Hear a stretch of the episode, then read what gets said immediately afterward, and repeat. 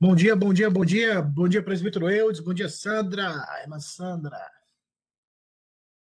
Bom dia, Bom dia.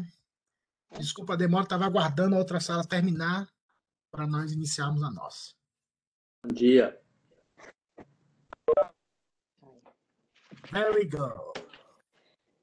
Estamos aí na luta. Bom Pois é, dia. conseguimos entrar, né? É Conseguimos. opa. Tardamos, mas não falhamos. Verdade.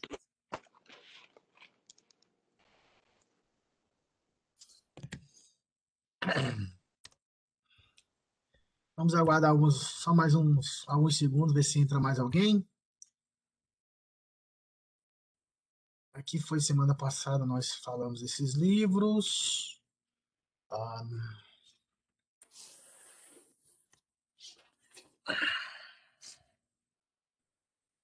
Alguém aceita um cuscuz? olha aí, é calvadinho, Val. Brincadeira, hein?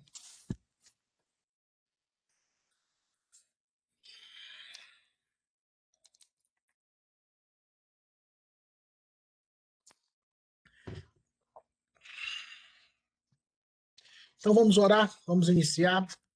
Eu vou estar orando, pedindo a bênção de Deus, para nós iniciarmos essa classe. Pedir a bênção do Senhor. Pai, muito obrigado, Senhor, por mais um dia, um dia na tua presença. Hoje é dia do Senhor, meu Pai. Queremos nos alegrar em ti, queremos nos deleitar em tua presença, queremos estar contigo, Senhor.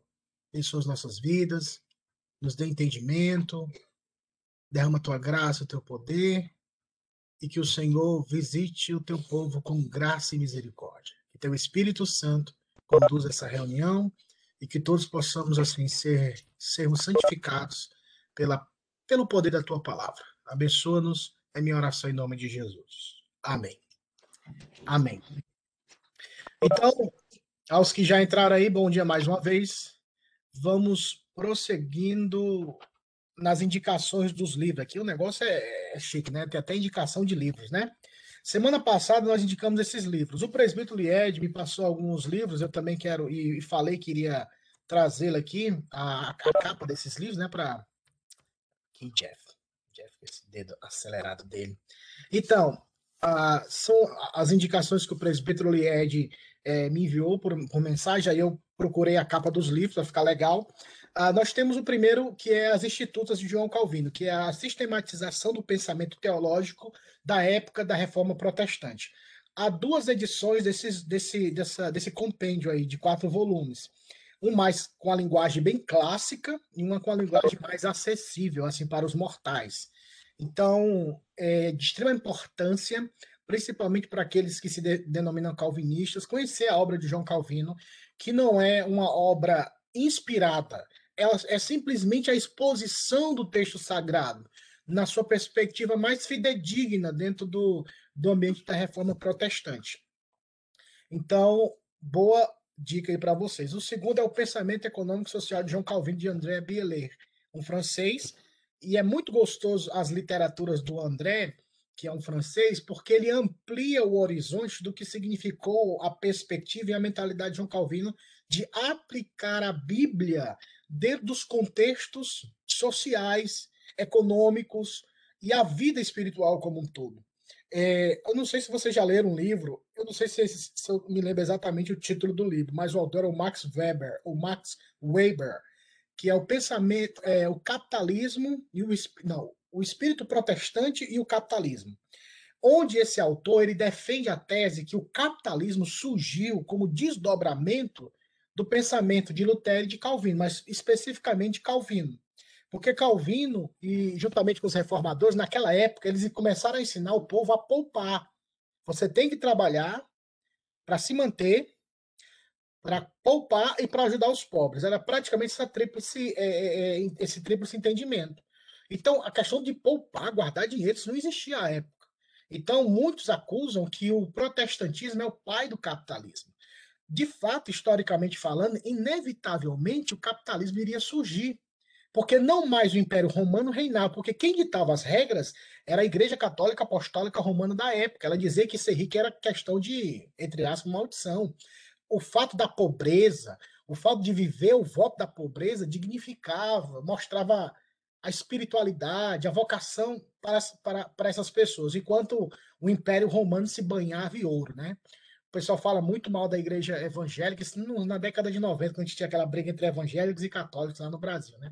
Então, o que se falava muito, ah, os pastores roubam, os pastores roubam, e não sei o que, sei o que. E esqueciam que o Vaticano, por exemplo, é banhado em ouro. A, a, a, como é nome, o tanque lá onde o Papa toma banho é folheado a ouro. Então, a riqueza, ela assim é de proporções assim inimagináveis. O Vaticano é banhado em ouro por causa desse período. Então, inevitavelmente aconteceu esse período, essa questão da, de poupar, de economizar, e esse livro, Pensamento Econômico e Social de Calvino, te auxiliará a entender essa questão histórica e pontual e amplia também para outras vertentes. Não só o calvinismo de cinco pontos, que nós acreditamos da salvação eterna, e entre outros pontos. Calvino e sua influência no mundo ocidental, que é um desdobramento dessa, dessa extensão, como influenciou a Europa, a Alemanha, entre outros países da Europa como um todo há um documentário de um. Um documentário, não, um videozinho de um cara, não sei se você já viu de frente com a Maria Gabi. Lembra? De frente com a Gabi? Oh, oh. Quando ela fazia as perguntas, a Gabi, a, aquela entrevistadora do SBT, não sei nem onde ela está hoje. Ela entrevistou um professor e esse professor falou que. Ela falou assim: todos os países com matriz protestante prosperaram. Todos os países que tiveram a matriz, ele citou ah, países da Europa, e ele falou que todos os países de matriz católica sempre é, menosprezar o ensinamento, menosprezar a educação, porque a educação só era dada para o clero, só era para dado para aqueles que estavam próximos à riqueza, à, à coroa e entre outros fatores. Então ele defende de forma imparcial é, que a matriz de todos os países que tiveram a matriz protestante eles prosperaram tanto de forma financeira como educacional, porque o protestantismo dizia ele ensina a ler. A Igreja Católica não deixava você ler a Bíblia. O protestantismo fala: pegue a Bíblia e leia, aprenda a ler. Calvino, Lutero, eles alfabetizaram o povo. O povo não sabia ler. E através da Bíblia, traduzida para o alemão e outras línguas, eles ensinaram o povo a ler. E quando você ensina a ler, a escrever e faz com que o ser humano possa progredir, ele cresce de forma exponencial. É aquela velha história, lembra em terra de cego, quem tem um olho é rei. Então, num país onde a ignorância predomina, onde o emburrecimento ele é pregado veementemente, a, a pessoa nasce nesse ambiente, ele vai permanecer dependente do Estado. Isso vai mais para os países socialistas, é, é, progressistas, onde eles não querem o progresso, onde eles não querem a, o estudo, porque estudo, conhecimento é sinônimo de liberdade dentro dessa, dessa área política. E o Abraham Kuyper, que é o quarto livro, que foi ministro da Holanda, ministro holandês, perdão, onde influenciou a sua geração, algo assim muito gostoso de ver aquilo que Abraham Kuyper nesse livro trata na própria experiência dele, do ponto de vista dele. Foi um ministro holandês. Essas são as indicações, tá bom? Fica à vontade, quem tiver também alguma indicação de livro. Irmãos, é bom ler livro. Leiamos a Bíblia. A Bíblia jamais deve sair da nossa da, da cabeceira da, da cama, né? Tem que estar tá lá mas livros também são bênçãos do Senhor que nos ensina a ampliar nossa visão em relação a alguns pontos. Então, leiamos. Hoje nós iremos tratar sobre pecados práticos como igreja reformada em relação ao Espírito Santo. Nós iremos ver que nós, como igreja reformada, nós não temos um entendimento equivocado sobre a pessoa do Espírito Santo. Ao contrário, nós temos uma, uma base, teologicamente falando, boa, saudável. Nós temos um vislumbre da pessoa do Espírito Santo segundo a Escritura Sagrada. Uma visão equilibrada, uma visão bíblica. Mas em que ponto ou em que parte nós erramos como igreja reformada quando tratamos do Espírito Santo? Por isso eu quero que vocês entendam que, diferentemente do movimento pentecostal e do movimento neopentecostal, entre outros, que tem uma interpretação equivocada sobre a ação do Espírito Santo, é, e da manifestação dele, por causa da, do erro da hermenêutica que eles usam na hora de interpretar os textos, faz com que eles ajam de forma equivocada, com pulos, gritos e outros sinônimos que nós conhecemos. Então, deixar bem claro isso, que os nossos pecados não são no tocante à doutrina ou ao ensino teológico, mas efetivamente na prática em relação ao Espírito Santo, como nos comportamos diante daquilo que pregamos. É, é em suma, é a nossa batalha entre a teoria e a prática entre defendermos com os lábios e negarmos com as nossas próprias obras. Até um texto de Tito que fala dos judaizantes, que podemos exemplificar nos, no contexto nosso, quando Tito fala que eles confessam que conhecem a Deus, mas negam com as suas próprias obras. Ou seja, confessamos que conhecemos a Deus, confessamos que temos um arcabouço teológico invejável, onde onde pentecostais e neopentecostais, quando eles entendem ou quando eles estudam a teologia reformada, eles ficam vislumbrados, irmãos. Eles ficam boquiabertos, eles ficam bestificados. E ficam assim, uau, eu não sabia disso.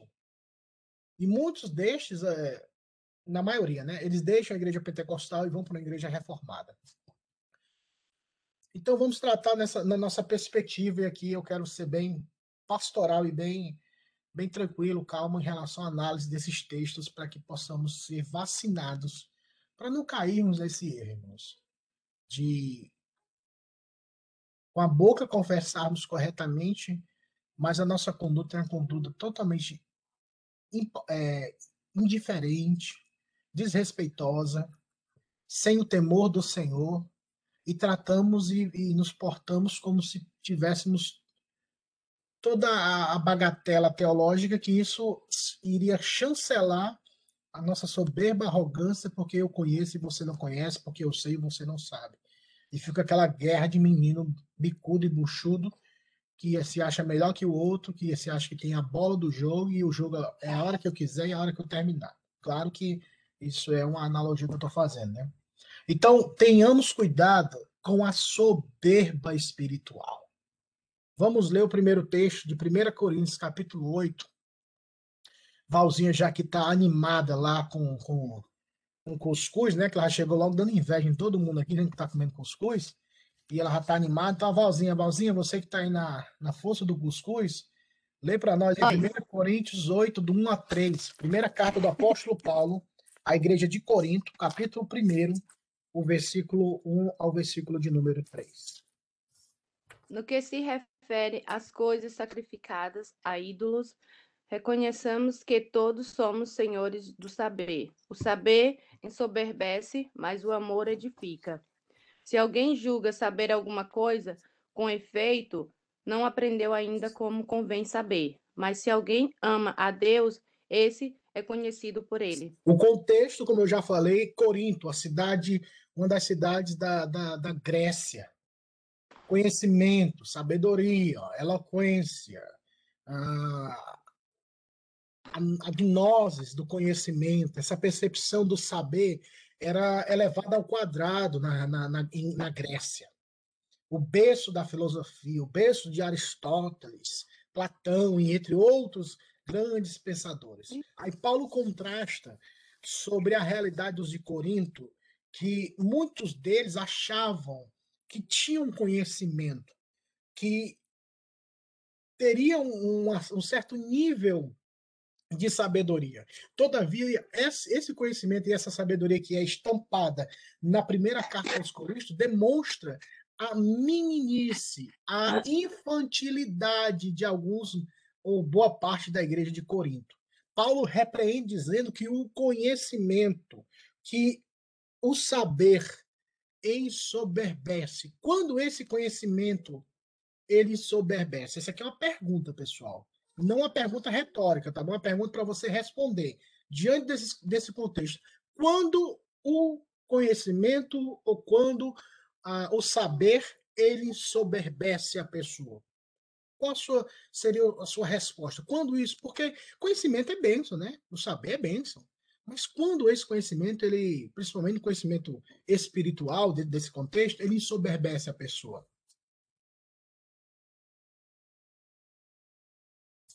Eu creio, pastor, que é quando a pessoa ela acha que ela sabe tanto que ela não é mais ensinável e nem repreensível. Quando ela acredita, né? Ninguém precisa ensinar mais nada para ela. É, quando você fala, ah, não, eu sei, ah, eu sei, ah, eu sei, né? Aí a pessoa ela acredita que ela sabe tudo, então ela não aceita ensino, ela não, né? Aí onde que gera as confusões, né? A pessoa começa a, a entrar em embate, né, com os irmãos, com a liderança da igreja, porque ela acha que ela sabe, porque ela estudou, ela é, pós-graduou, ela acima do pós pós-graduou, e assim a pessoa ela não, não abre o coração dela, mas né, para o irmão, para repreensão, para ensino. Perfeito, irmã. Obrigado pela contribuição. Alguém tem mais alguma vertente, alguma ideia? Esse é um ponto que a gente vai tratar mais na frente, irmã Sandra. Parece que estamos na mesma, na, na mesma vibe espiritual. Alguém quer acrescentar mais alguma coisa? Discordar? Vamos lá. Então, estou vendo empolgação. Então, vamos lá. É, por esse capítulo, e o que a irmã Sandra falou, é, é um dos pontos que a gente vai tratar e eu vou deixar para pegar a contribuição da irmã Sandra mais um pouco para frente e focar também no que Paulo falou aqui. Perceba que ele usa o verbo, o, o, o, a palavra amor. O verbo amar.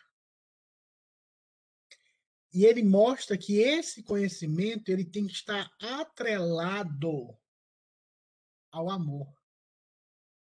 Porque ele fala aqui o, o saber, o conhecimento ensoberbece sem ser construído com essa base que se chama o amor a Deus. O conhecimento desprovido da pessoa de Deus, de andar com Ele, estar com Ele, viver com Ele, pode gerar há uma possibilidade do ensoberbecimento, podemos assim dizer porque ele não é um amor, não é um conhecimento que é gerado de um relacionamento. Ele é um conhecimento simplesmente técnico, simplesmente é como se fosse uma análise, uma dissecação de laboratório onde você entra, analisa, pontua, mas não há vínculo, não há raiz em Cristo, não há amor pelo Senhor. A pessoa ela lê a Bíblia, ela ouve as coisas de Deus, mas não porque quer Deus, não porque quer conhecer, não porque quer mudar de vida, não porque quer ser mais santa ou santo, mas simplesmente, como a irmã Sandra falou, só para debater, só para ter essa disputa teológica. E isso aconteceu em Corinto. Tinha um grupo que era de Paulo, tinha um grupo que era de Apolo, e tinha um grupo que falava que era de Cristo. Então você vê essas divisões, essas carnalidades em Corinto. Pessoas que tinham os dons espirituais, mas mesmo assim passavam a mão e não repreendiam um irmão que lá estava, que estava tendo, estava tendo, praticando sexo com a sua madrasta e todos da igreja não sabiam e ninguém falava nada. E Paulo repreende duramente essa igreja, principalmente os líderes, para que este fosse disciplinado a divisão, a, o tratamento da ceia do Senhor como se fosse uma festa onde as pessoas se embriagavam, onde as pessoas comiam de forma com um aspecto de glutonaria e o pobre, o necessitado, passava fome na hora da ceia. Porque naquele contexto era, uma, era praticamente uma festividade, tipo, sei lá, um, um almoço todo mundo junto, cada um traz uma marmitinha, vamos comer como família, todo mundo celebrando, e vai parar e vai ter, e vamos celebrar a ceia.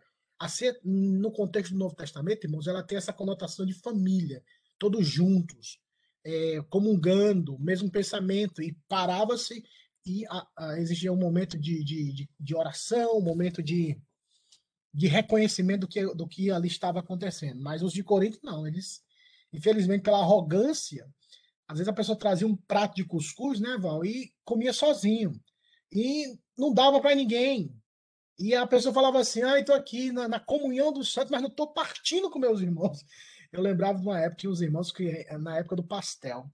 Rapaz, os irmãos, eles tinham uns que comiam. Cadê o fulano? Sumiu, rapaz. Vamos atrás dele. Ele ia comer um pastel escondido e comia escondido para não, não dividir o pastel. Eu sei que naquela época o pastel era vento, não tinha quase nada dentro, mas assim, poxa, mas não, queria dar nem uma mordidinha, porque todo mundo pedia mesmo, sabe? Ô, oh, dá mordidinha nesse pastel.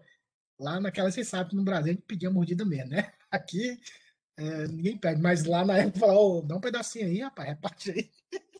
Aí o irmão saía, fugia para comer sozinho. Então, tipo, não tem comunhão, não tem aproximação, não tem. Por quê? Porque não está convivendo, não tem essa, essa, esse aspecto. Então, a soberba, ela gera isso, esse inchamento. E nós, quando em relação ao Espírito Santo, nós não podemos dizer que o Espírito Santo apoia tal reação ou apoia tal conduta. Porque quando nós partimos do pressuposto que a Escritura Sagrada é inspirada por Deus, é o sopro de Deus, é o Espírito Santo falando ao seu povo, nós precisamos obedecer a Escritura, nós precisamos obedecer a palavra de Deus, porque a palavra de Deus é a ação do Espírito Santo de Deus, e é como nós nos relacionamos com a Escritura, não só entendendo-a, mas praticando-a. Porque, como dizia Tozer, a W. Tozer, que foi um conhecido profeta do século XX, ele dizia nós seremos julgados não por aquilo que fazemos. Nós seremos julgados pela intenção que fazemos as coisas. Porque muitas vezes nós temos aquele estereotipo de apresentarmos-nos como pessoas cultas, como pessoas conhecedoras, como pessoas que têm uma noção diante do público. Mas lá no nosso quarto, na nossa intimidade, ó, nós estamos nem para Deus. A gente acorda, dorme, não dá nem um bom dia, Jesus, e não dá nem uma boa noite, Jesus. E vive a vida longe de Deus.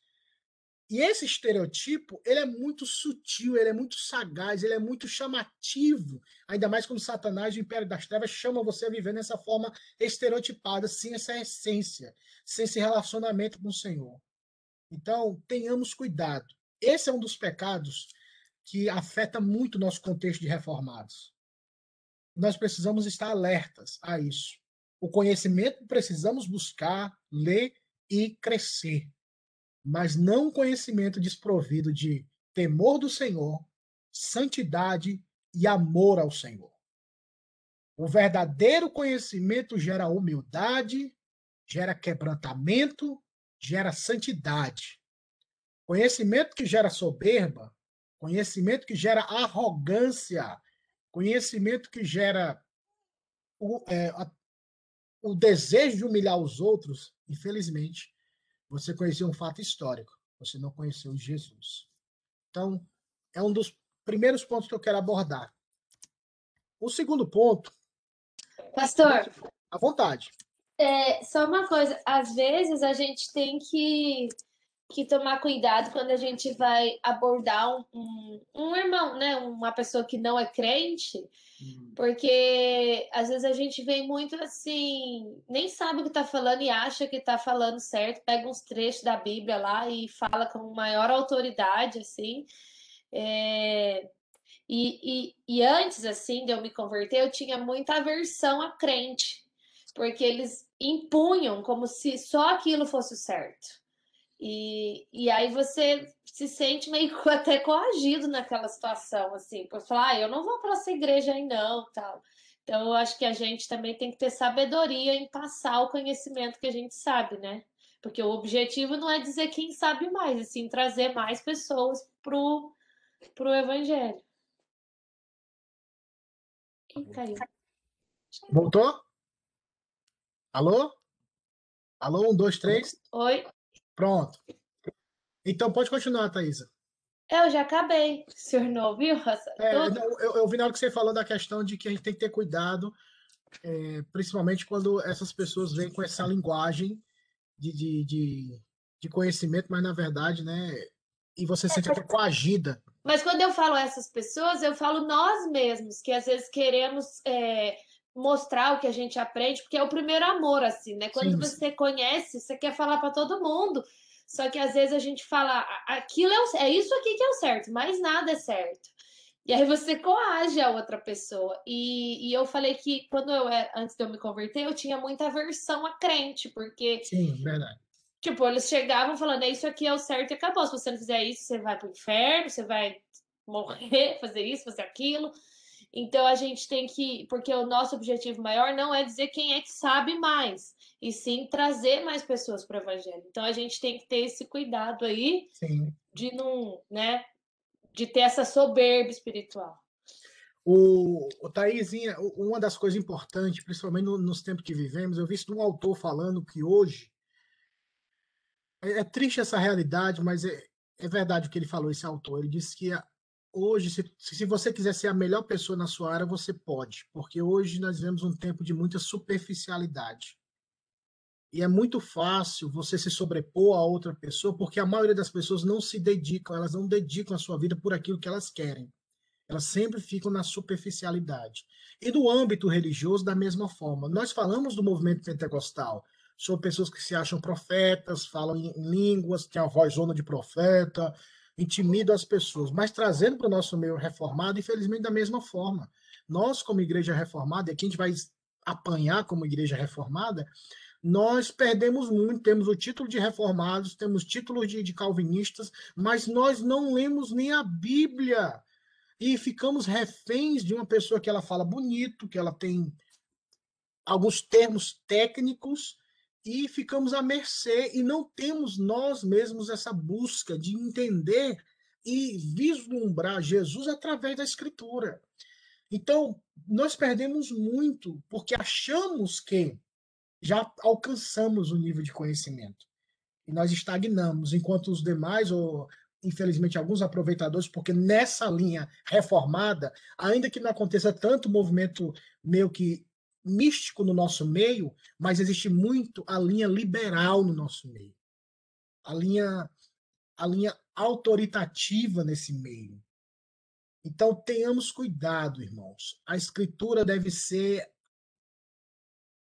a métrica, a escritura deve ser, como diz a própria palavra, o, can, o canon, né? o que mede, o que define a escritura. Como eu vou definir o que o pastor fala, o que o presbítero fala, o que o diácono fala, o que o pregador fala, se eu mesmo não leio a escritura. E nós falamos, não, ele falou certo, não está na Bíblia. Não está na Bíblia. Então, quando a gente para para pensar e fala, olha, bendita seja a hora, irmãos, que se um pastor estivesse pregando e o povo estivesse lendo a Bíblia e acompanhando o que ele fala. Tem que ser assim, irmãos. Eu sou da, eu tenho 38 anos. Ah, para algumas pessoas eu ainda sou menino, né? Eu até ouvi falar isso, eu sou, eu sou muito menino. Com 38 anos, eu, graças a Deus, quando tiver cedo, você, eu vou entrar na, na, na maturidade. Deus ouça esse, esse grupo. Mas eu sou, nessa perspectiva, eu sou velho. Eu sou defensor de que todos tenhamos uma Bíblia na mão. Que andemos, folheemos a Bíblia. Um dia eu, pego, eu falando com, com, com, com um jovem, ah, esse assunto já é velho, o negócio de nascer de novo, esse assunto já é, já é, não precisa, eu já sou crente. Eu, tá bom, então vamos ver o que a Bíblia fala sobre isso. Eu fiz um teste, olha só, e eu falei, então eu lá sua Bíblia em Macabeus para ver o que, é que a Bíblia fala sobre isso. Sabe o que foi que ele fez? Ele começou a folhear a Bíblia atrás de Macabeus. Aí você já fala, tá vendo? E fala que nasceu de novo, fala que já conhece esse assunto, que não precisa falar disso de novo. Macabeus não tem na Bíblia, Macabeus é um livro apócrifo. Um dos sete livros foram, ou dos demais livros que a Igreja Católica, depois da Contra-Reforma, acrescentou. Então você vai treinando e mostra, tá vendo? E fala que conhece.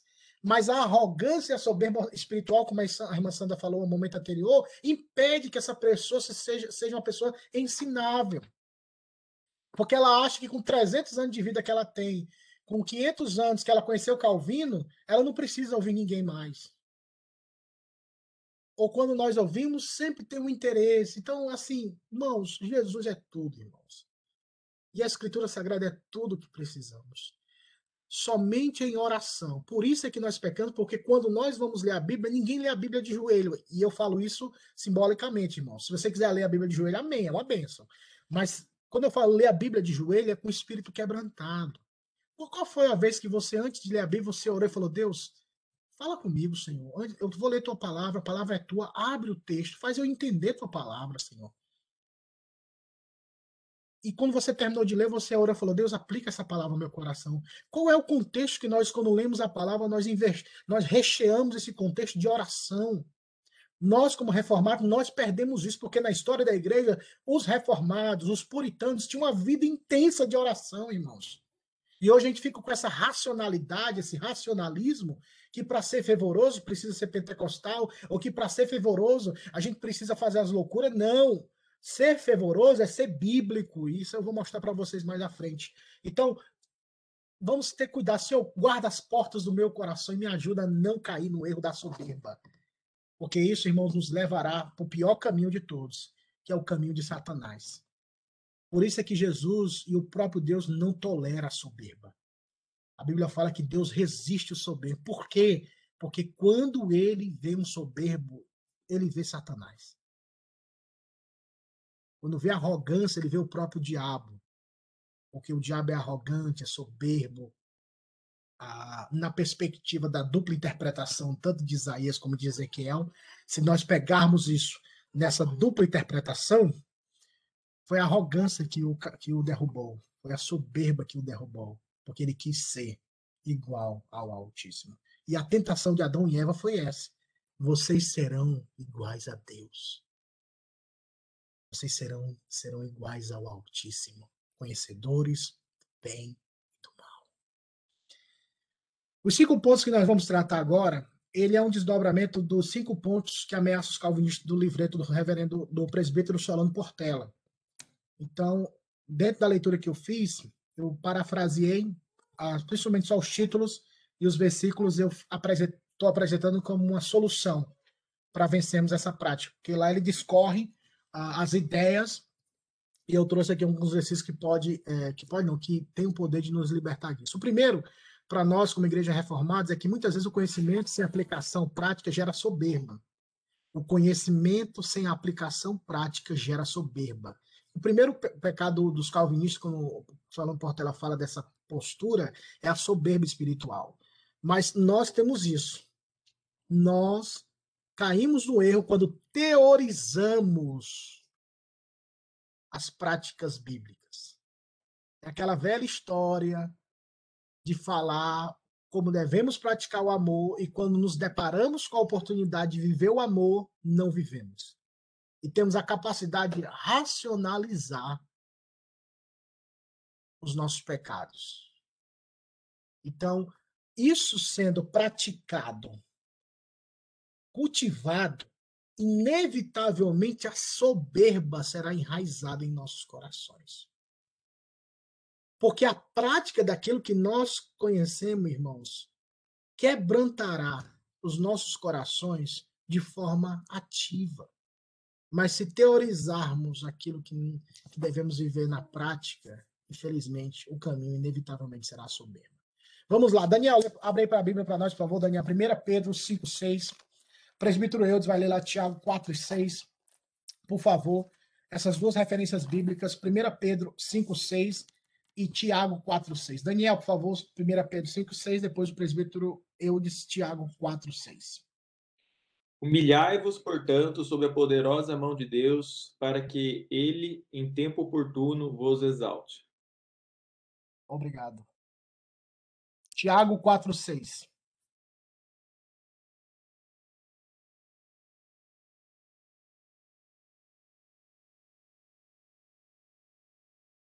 Antes, ele dá maior graça, pelo que diz: Deus resiste aos soberbos, mas dá graça aos humildes. Meus irmãos, por isso que eu falo, Jesus é tudo. Olhe para o Senhor Jesus, olhe para a Escritura, olhe o que Tiago falou, olhe o que Pedro falou. Humilhai-vos. Não sejamos soberbos, porque Deus resiste, ou seja, é como falar, é como se assim, você quer brigar comigo, você quer, vamos ver quem aguenta mais. É como Deus falasse com você, você quer mesmo ser soberbo? Então vou, vamos ver se você aguenta mesmo, porque eu não vou ter misericórdia não. Você não quer ser soberbo? Então você vai comer o que você quer. Você vai beber o que você quer. Você vai viver aquilo que você quer. Então Deus resiste, mas ao humilde, veja isso, ele dá graça. Irmãos, o Rei do universo, o Senhor Jesus, o Deus de toda a glória, a vida dele é a nossa salvação e a nossa grande e o nosso grande referencial. Veja como o Senhor viveu. Veja como o Senhor tratou as pessoas. Veja como Jesus amou seus inimigos. Veja como Jesus buscou o próprio Deus, santificou-se a si mesmo. Tenha Jesus Cristo como grande referencial da sua vida em todas as áreas dela. Porque Deus nos chama a vivermos uma vida prática. Não nos enganemos com falsos discursos. O Senhor Jesus disse isso no Sermão do Monte, que a nossa casa deve estar fincada na rocha, onde os ventos e a, e a, a tempestade podem bater, mas a casa não cai, porque é firmada numa rocha. Mas se for firmada na areia, vai cair. Então, a solidificação do ensinamento de Cristo vai gerar uma vacina saudável contra a soberba. Não teorize, pratique. Segundo ponto é que muitas vezes nós, como igreja reformada, nós temos a falta de compaixão com o próximo. Nós, muitas vezes, não temos compaixão com o próximo, irmãos.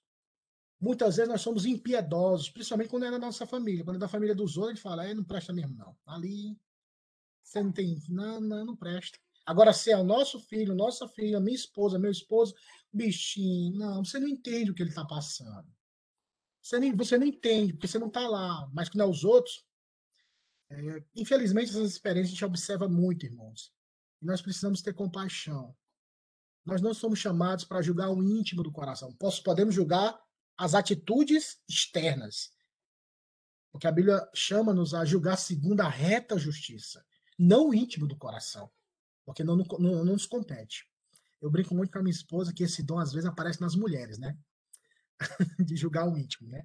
Nada contra, viu, mulheres? Mas eu brinco com a minha esposa, sempre falo assim: vocês têm um dom de querer né, saber o que tá lá dentro, né? É, mas eu senti, você fez isso. então, a intimidade, o coração, só Deus sabe, só Deus conhece. Nós não somos chamados a isso. Ao contrário, nós somos chamados a tratar as pessoas com compaixão. Colossenses capítulo 3, do versículo 12 ao 16, é, Sandra, já que você está aqui na minha frente, eu estou vendo que aparece os quadrados, lê para nós lá Colossenses 3, do 12 ao 16. Colossenses capítulo 3, do versículo 12 ao 16. Olha só o que Paulo nos ensina para nos vacinarmos contra a falta de compaixão, que infelizmente nós temos isso muito. Felizmente, nós temos isso muito. E às vezes a compaixão ela não é gerada pela Bíblia, ela é gerada pelo documentário, pela TV, por coisas que são triviais. A verdadeira compaixão nasce em Cristo, através da Escritura. Revestivos, pois, como eleitos de Deus, santos e amados, de termos, ternos afetos de misericórdia, de bondade, de humildade, de mansidão, de longanimidade. Suportai-vos uns aos outros, perdoai-vos mutuamente, caso alguém tenha motivo de queixa contra outrem. Assim como o Senhor vos perdoou, assim também perdoai vós. Acima de tudo isso, porém, esteja o amor, que é o vínculo da perfeição. Seja a paz de Cristo o árbitro em vossos corações, coração, a qual também foste chamados em um só corpo, e sede agradecidos. Habite ricamente em vós a palavra de Cristo. Instruí-vos e aconselhai-vos mutuamente em toda sabedoria, louvando a Deus com salmos e hinos e cânticos espirituais, com gratidão em vosso coração. Eu gosto muito, obrigado, irmã Sandra. Olha o que a irmã Sandra leu em Colossenses capítulo, a partir do, a partir do, do, do verso 12, quando ele fala, revestivos como eleitos de Deus. Todas essas ações é para com próximos, amados, ternos afetos de misericórdia, bondade, humildade, mansidão, longanimidade. Isso são aspectos relacionais. Suportai-vos uns aos outros, perdoai-vos mutuamente, sempre com aquela perspectiva do próximo. Mas isso também será fortalecido quando nós cumprirmos o versículo 16. O versículo 16 fala o quê? Habite ricamente. Ou seja, sem miséria. Faça com que possa transbordar a palavra de Cristo em vós. Por isso que crente capenga, cristão que não tem compaixão, é aquele que não se expõe diante das escrituras em oração. Porque quando você ouve a palavra de Deus, lê o testemunho do Senhor Jesus, os escritos de Paulo, os escritos de João e dos santos apóstolos, aquilo quebranta o seu coração quando você cresce nesse ambiente de compaixão, de piedade. Olha o Senhor Jesus, irmãos. Olha o que ele fez com a mulher que foi pega no ato de adultério, sendo apedrejada. Olha o que ele fez com aquela mulher que era tida como prostituta na casa de Simão, o fariseu, quando, ela, quando o próprio Simão, que era um líder religioso, tratou ela com desprezo, dizendo, se esse homem fosse profeta, saberia que essa mulher é uma mulher da noite. E Jesus trata aquela mulher com dignidade, com respeito, perdoa os pecados dela. Porque ele, sendo Deus, ele se compadece de nós e nós precisamos ser parecidos com Jesus, irmãos. Não esqueça, você foi predestinado, se você verdadeiramente é salvo, se verdadeiramente somos salvos, nós fomos predestinados para sermos como o Senhor Jesus. Predestinados para sermos a imagem de seu filho Jesus. Ah, eu sou salvo, sou predestinado, mas eu não amo, eu não tenho compaixão, eu não me importo com ninguém. Você não está indo para o céu, você está indo para o inferno e achando que vai para o céu. Porque a compaixão, a misericórdia o amor a Deus, às Escrituras e ao próximo é fundamental na vida de um cristão. Não se engane. Não se engane. A hora do arrependimento é hoje, meus irmãos. Se não estamos vivendo dessa forma, tenhamos cuidado. Porque estamos caminhando não para a salvação, mas para a perdição. Ser uma pessoa não ensinável, que a irmã Sandra falou. Esse é outro pecado, outra prática pecaminosa que apresenta no contexto reformado.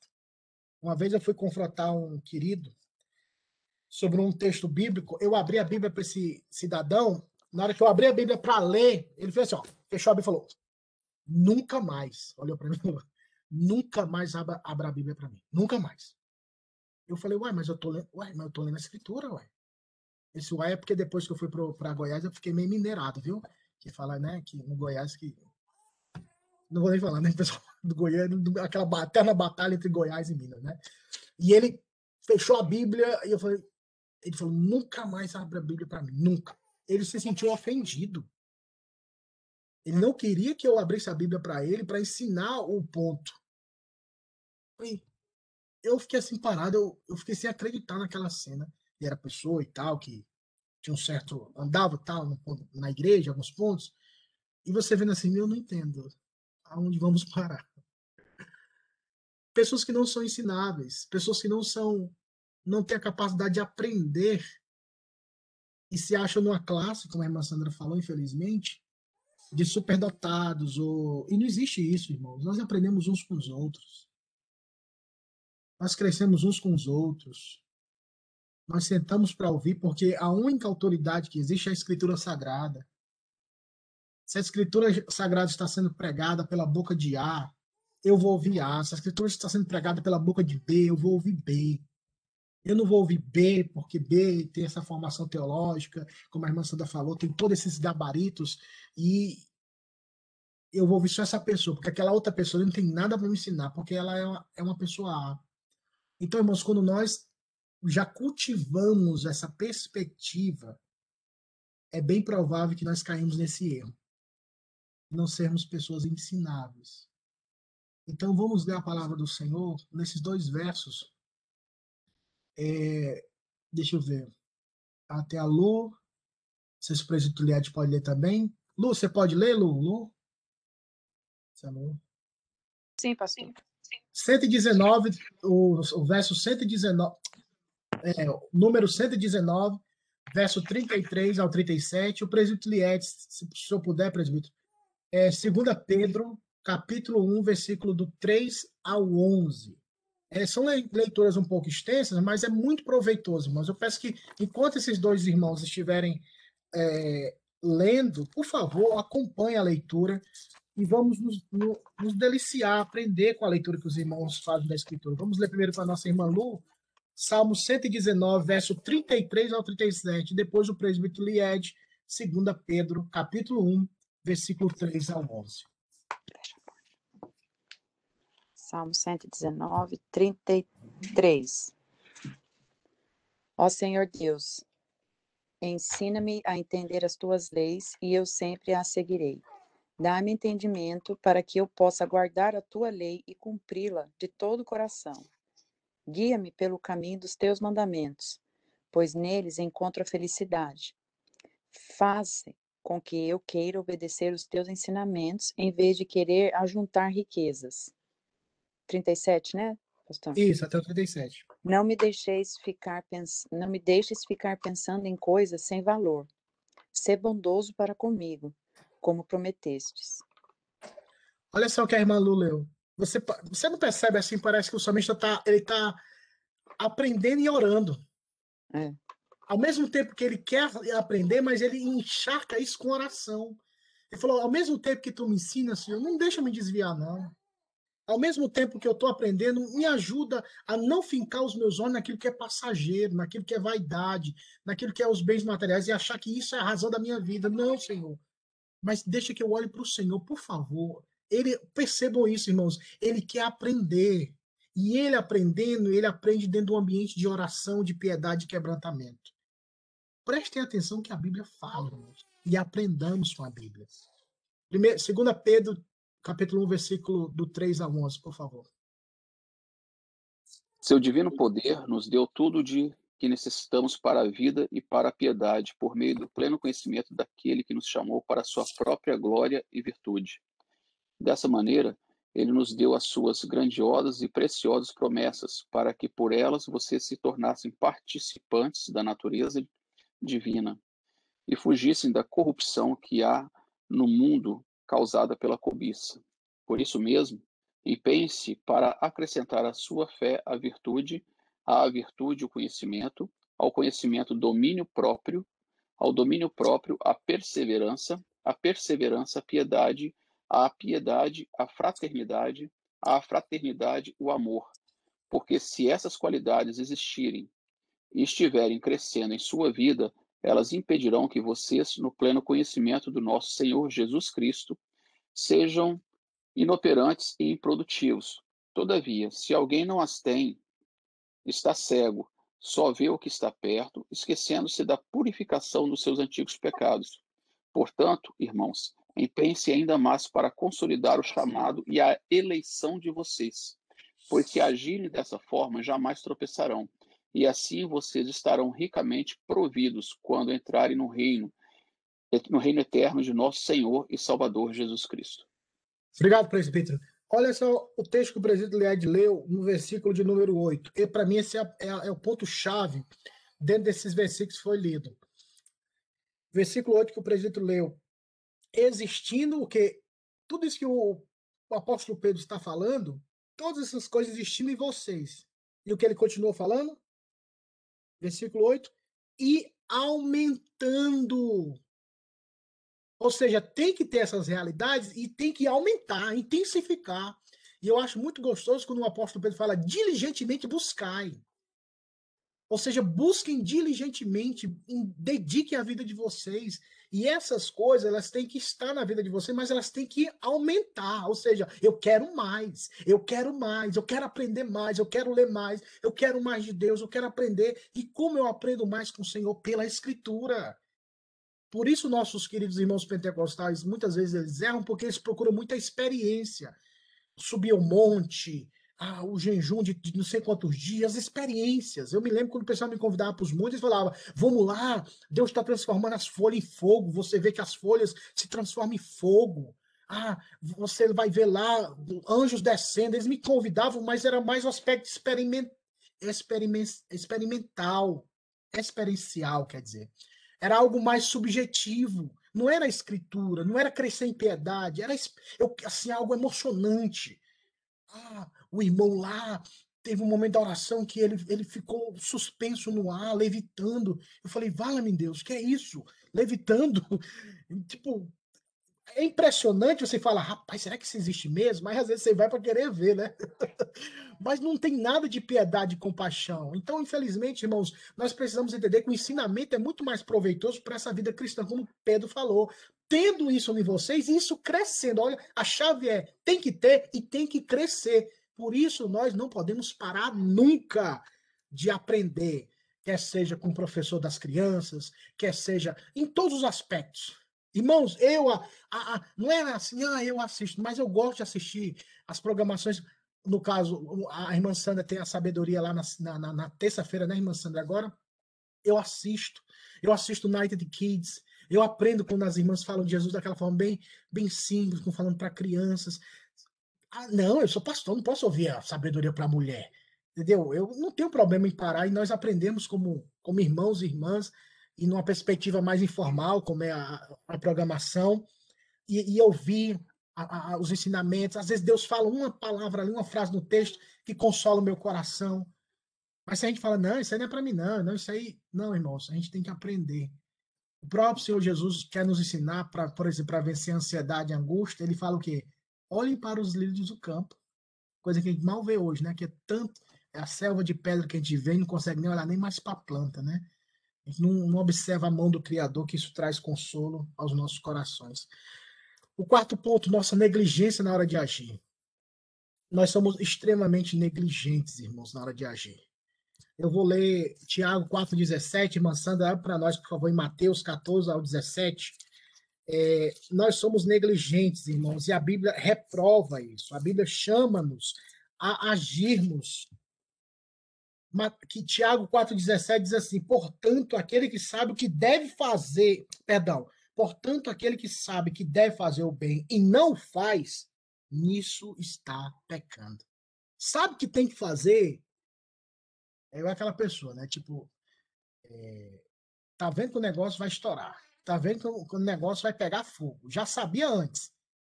Aí depois que pega fogo, aí fala, rapaz, eu sabia que isso ia acontecer, mas fiquei vendo, né, para ver se ia acontecer mesmo. Então, é como diz, né? Claro que essa frase não se aplica, mas é melhor pecar pelo excesso do que pela omissão. Porque nós não sabemos, é melhor você precaver ali na hora, é melhor você ajudar o próximo ter ação, agir, irmãos.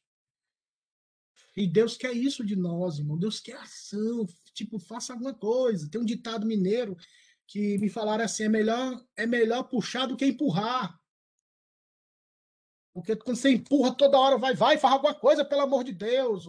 E é melhor você puxar, porque você só está conduzindo. Porque a pessoa quer fazer. A mãe, vai por aqui agora. Ó, por aqui agora. Agora, para você tirar um crente da cama, para ele fazer um negócio assim, é só Jesus na unção e no poder, meu irmão, porque é difícil empurrar. Mateus 14, do, do 14 a 17, irmã Sandra, por favor. Desembarcando, viu Jesus uma grande multidão, compadeceu-se dela e curou os seus enfermos. Ao cair da tarde, vieram os discípulos a Jesus e lhe disseram: o lugar é deserto e vai adiantada a hora. Despede, pois, a multidão, para que, indo pelas aldeias, comprem pão para si, para comerem. Jesus, porém, lhes disse: Não precisam retirar-se. É, vós mesmo dais de comer. Mas eles responderam: Não temos aqui senão cinco pães e dois peixinhos. O ponto é dessa passagem que a irmã Sandra leu. O povo está passando necessidade. Os discípulos falam o quê? Despede o povo, cada um por si, Deus por todos. Manda embora. Aí Jesus, não, eu tenho compaixão desse povo, vamos fazer alguma coisa. Jesus chama os discípulos e fala, dá-lhe voz de comer, ou seja, façam alguma coisa vocês. Aí os discípulos, não dá não, Jesus, só cinco pães e dois peixinhos. Tipo, só dá para nós e mal. Tipo, não dá para ninguém não. Lembra aquele ditado, coração de mãe sempre cabe mais um? Por quê? Porque é aquela questão de repartir, de abençoar. Se eu como, você come comigo também.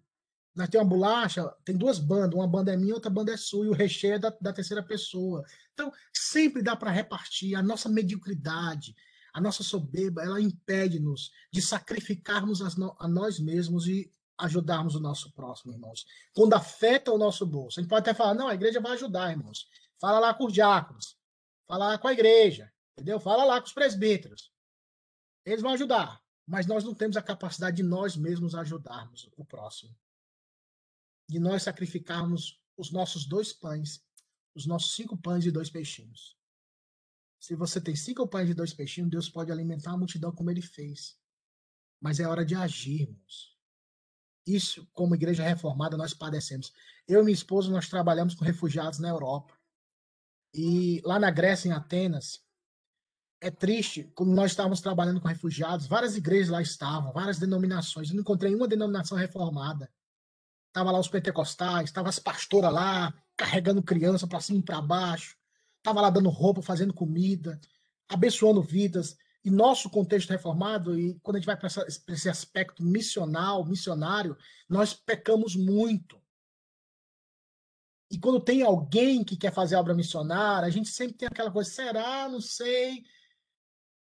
Não, nós, nós seremos cobrados, irmãos. Porque o Senhor tem nos, nos dado muito e a gente não tem sido bons mordomos de Cristo. Que Deus tenha compaixão de nós. O quinto ponto para acelerarmos, vivermos em guetos teológicos. Isso aqui é o que eu mais brigo lá em Brasília. Como ajuda com. Trabalhava com jovens, o pessoal lá de Brasília é tudo assim, a mente a, a mil por hora, questões técnicas, filosóficas, estudos e tal. E a gente vive em guetos. A gente troca figurinha entre nós, irmãos. A obra da evangelização. E o texto de Mateus 5 é sobre ser sal da terra e luz do mundo. Não vou ler, mas você pode é, anotar. Sejamos sal da terra. Sal de onde? É da terra. E a luz da onde? Do mundo. Você, se você, se a gente for na igreja à noite, você tá todo, a luz está acesa. Todo, se acender mais um aluno não vai fazer diferença nenhuma, porque já tem luz demais. Nós precisamos brilhar no meio das trevas. Nós precisamos ser luz onde o evangelho precisa ser pregado, testemunhar, meus irmãos. Chega de vivermos em nossos guetos, chega, chega de vivermos em nossas festinhas, irmão. É hora de pensarmos no próximo. Qual foi a vez que você, rapaz, eu vou fazer um jantar e vou chamar uma pessoa que não é crente, eu vou intencionalmente, eu vou evangelizar aquela vida. Intencionalmente eu vou abençoar aquela vida. Eu vou visitar, eu vou ligar, vou mandar uma mensagem, porque não fazemos isso porque nós estamos acostumados a viver no nosso gueto. A gente tem que viver juntos, irmão, no sentido de se adorarmos o Senhor e nos prepararmos para ir e pregar o evangelho. Se alimentar aqui e pregar o evangelho. Por isso, meus irmãos, tenhamos cuidado para não vivermos em guetos. Ok? Para finalizar, é notório observar a nossa diferença, a nossa indiferença, desrespeito e displicência em buscar a presença do Senhor através da palavra. Oração e o cultivo de uma vida piedosa. Esse é um texto que eu peço que vocês leiam depois, é, que vai contribuir muito para a vida dos irmãos. E quando nós racionalizamos nossa vida cristã e não cultivamos santos afetos. Uma vez eu estava pregando na igreja, não, a irmã estava na igreja, uma irmã lá de Brasília, e um pastor estava pregando e, e ela falou: Olha, a palavra foi tão forte, nossa, eu quis chorar, mas eu fiquei com medo, pensando que era sentimentalismo. Eu falei: Minha irmã, você está assistindo Big Brother ou você está na igreja? Porque se você está na igreja, minha irmã, o ambiente é santo, o ambiente é da palavra. Se, se você sente um quebrantamento, ou sente algo, é ação de Deus. Ainda mais na igreja presbiteriana, quem não tem esse negócio, chora, chora. Não, ninguém faz isso, não. A gente prega a palavra, e se a palavra bate, a melhor resposta é o quê? Eis-me aqui, Senhor. E você se apresenta diante de Deus. Então, tenhamos isso em mente, tá bom? E não racionalizemos. Para finalizar essa. A, a, tem hora que esse, esse PowerPoint trava aqui, né? Aqui, pronto. Para finalizar, eu queria indicar esses livros para vocês. É, o primeiro livro, rapidamente, é a, é a Mortificação do Pecado. Tentação e Mortificação do Pecado, John Ower. Esse livro é fantástico na vida devocional. Eu queria indicar esses livros que vão te ajudar, te auxiliar a crescer na questão da piedade e santos afetos. A Vida de Deus na Alma do Homem é, foi um livro que, segundo George Whitfield, quando ele leu, tocou muito e abençoou muito a vida dele na história da igreja. A genuína experiência espiritual, Jonathan Edwards, e as afeições religiosas. Nós somos crentes, nós temos sentimentos e sensações. Só precisamos ter cuidado se não é um sentimentalismo ou se de fato é uma emoção que surge do evangelho. Se é uma emoção, um santo afeto que surge do evangelho, da pregação do evangelho, ajoelhe-se, chore, quebrante-se diante de Deus, porque Deus está quebrantando o seu povo. Então, esses dois últimos livros aqui vão te ajudar muito nessa percepção desse entendimento. Avivamento do Dr. Mark Lloyd Jones, precisamos viver esse avivamento espiritual. Se o povo não vive, eu vou viver, entendeu? Porque eu quero Jesus na minha vida. Ah, mas o povo não vai orar. Eu vou orar. Ah, o povo não vai ler, mas eu vou ler. Bote na sua cabeça. Porque nem sempre todo mundo vai ler Bíblia, nem sempre todo mundo vai orar. E não vai como falar, Maria vai com as outras. Isso não funciona na igreja. Cada um prestará conta de si mesmo. Bote na sua cabeça. Cada um. Minha esposa, minha filha, minha mãe, ninguém vai estar naquele dia lá. Vai só estar eu e ele.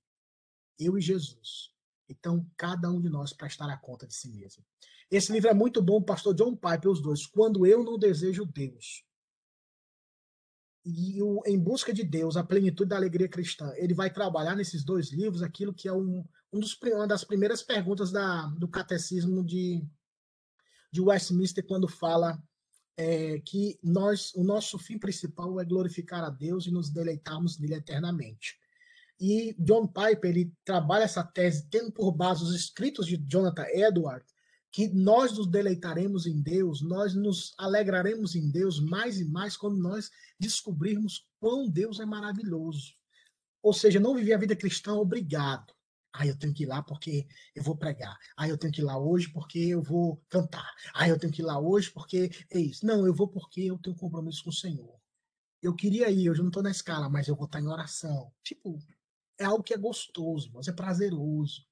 Entendeu? Então, eu queria que indicar esses, esses livros para os irmãos que sejam uma ferramenta abençoadora na vida de vocês, possa fazer com que vocês cresçam em temor, santidade e se aproximarem mais do Senhor.